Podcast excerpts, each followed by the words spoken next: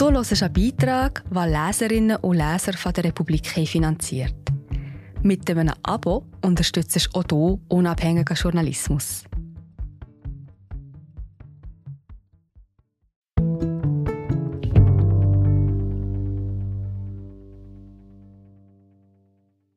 Wenn wir uns nur genug anstrengen, werden Frauen mit jeder Generation freier sein, dachte ich. Dann überrollte mich die Realität wie eine Dampfwalze. Serie zu 2022. Einem Jahr ohne Gewissheiten. Feministischer Fortschritt ist linear. Von Bettina Hamilton Irvine. Vorgelesen von Egon Fessler. Meine Großmutter durfte nicht ans Gymnasium oder überhaupt eine Ausbildung machen. Dass sie das klügste Kind in ihrer Klasse war, spielte keine Rolle. Ein Lehrer versuchte noch den Vater davon zu überzeugen, dass das gescheite Mädchen ans Gymnasium gehört. Doch ohne Erfolg. Die Eltern hatten einen kleinen Lebensmittelladen. Wir haben genug Arbeit hier für dich, sagte der Vater. Meine Mutter durfte nicht abstimmen, bis sie 25 Jahre alt war.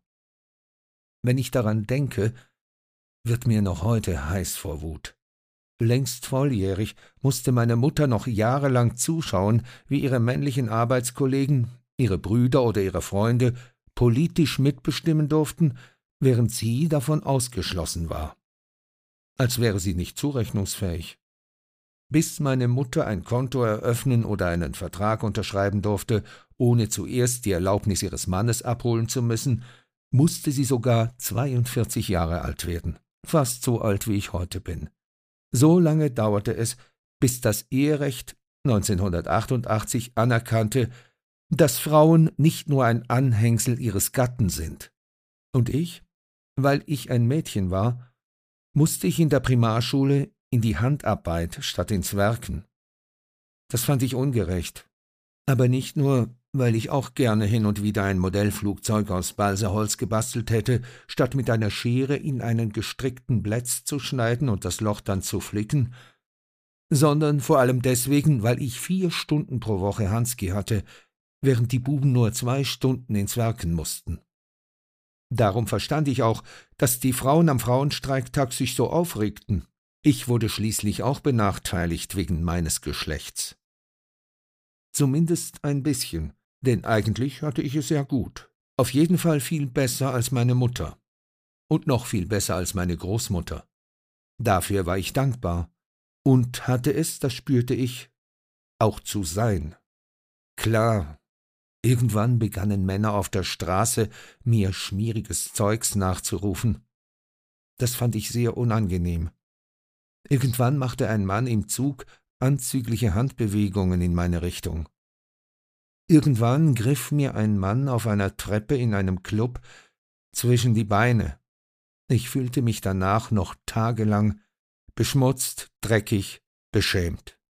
Aber sonst hatte ich es ja gut, dachte ich. Später im Beruf fand ich irgendwann heraus, dass mein gleichaltriger Kollege mit den gleichen Qualifikationen mit ein paar hundert Franken mehr Lohn als ich in den gleichen Job eingestiegen war. Das ärgerte mich, aber vielleicht gab es ja einen Grund dafür. Oder ich war selber schuld, weil ich nicht gut genug verhandelt hatte. In jedem Fall konnte ich mich damit trösten, dass es immer ein bisschen besser würde. Davon war ich überzeugt.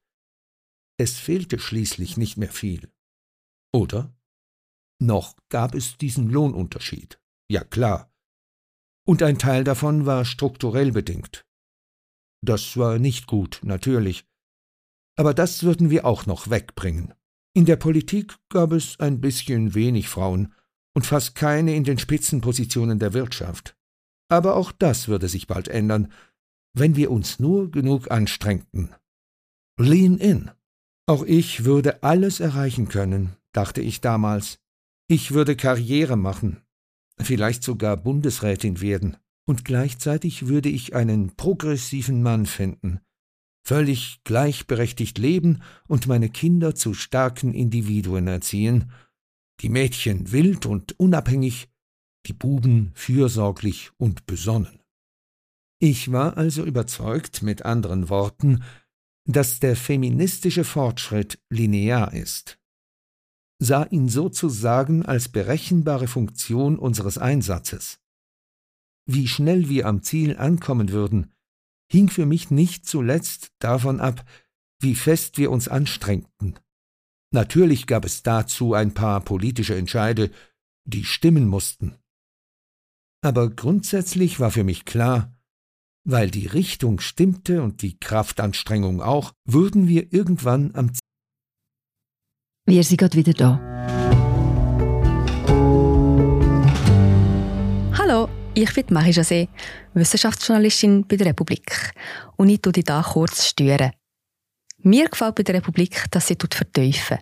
Es sind mehrheitliche Geschichten, die auf Hintergrund eingehen. Für das Lesen oder Hören, beim Joggen, beim Kochen oder wie man noch einen langen Tag vor dem Computer einfach möchte die Augen zutun.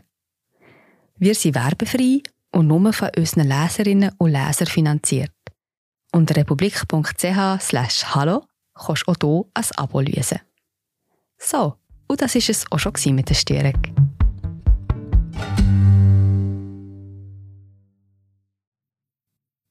Ziel ankommen.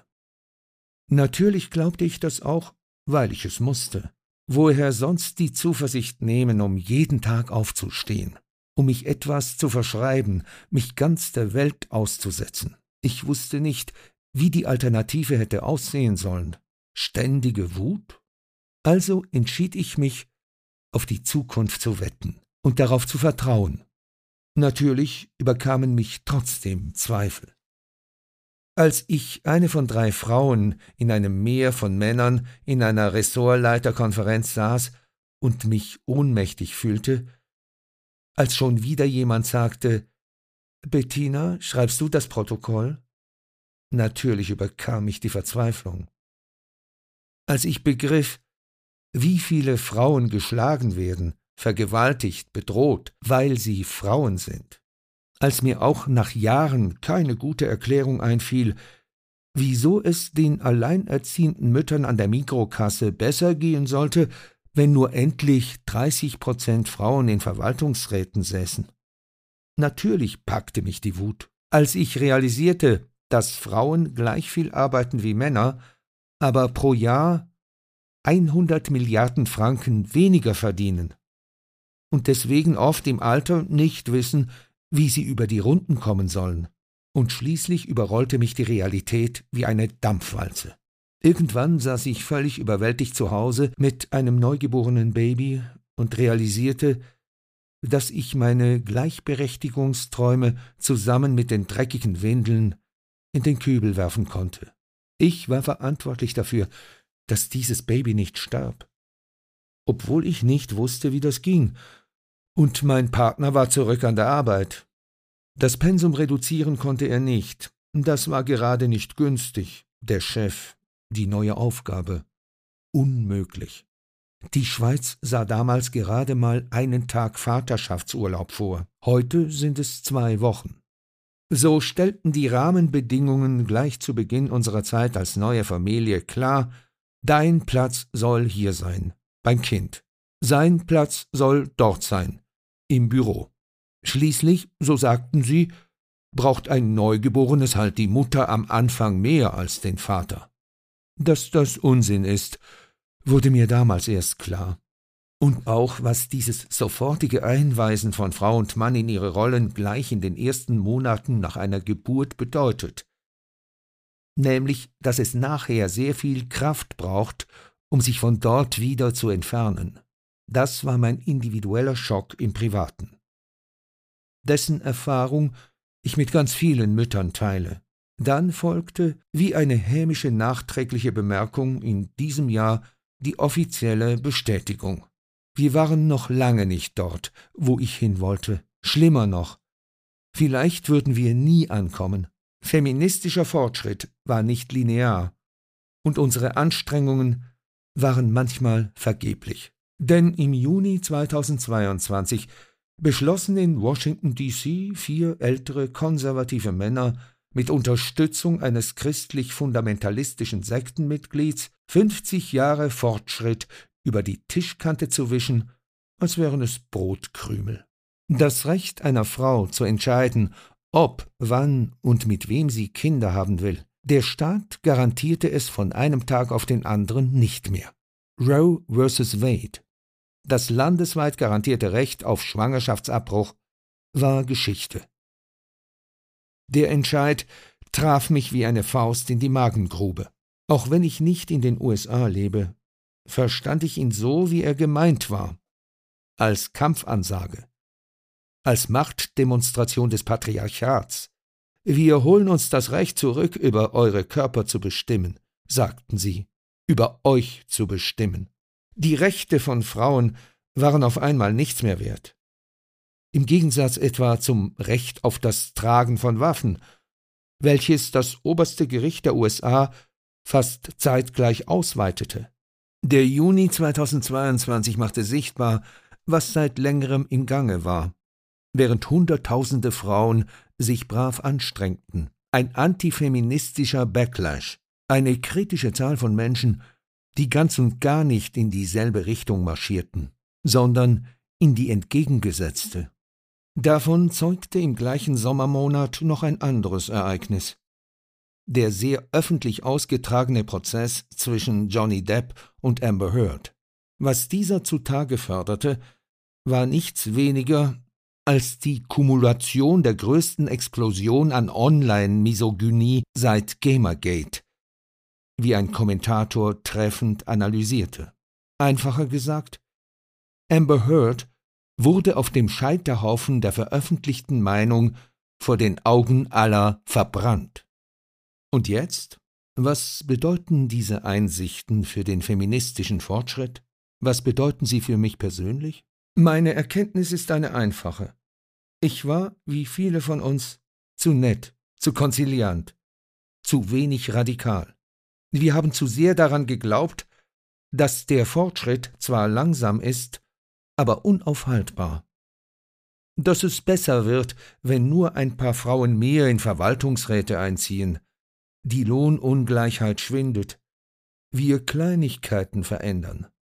Roe vs. Wade war auch möglich, weil zu viele Menschen über zu lange Zeit zu freundlich waren, zu geduldig und anständig waren.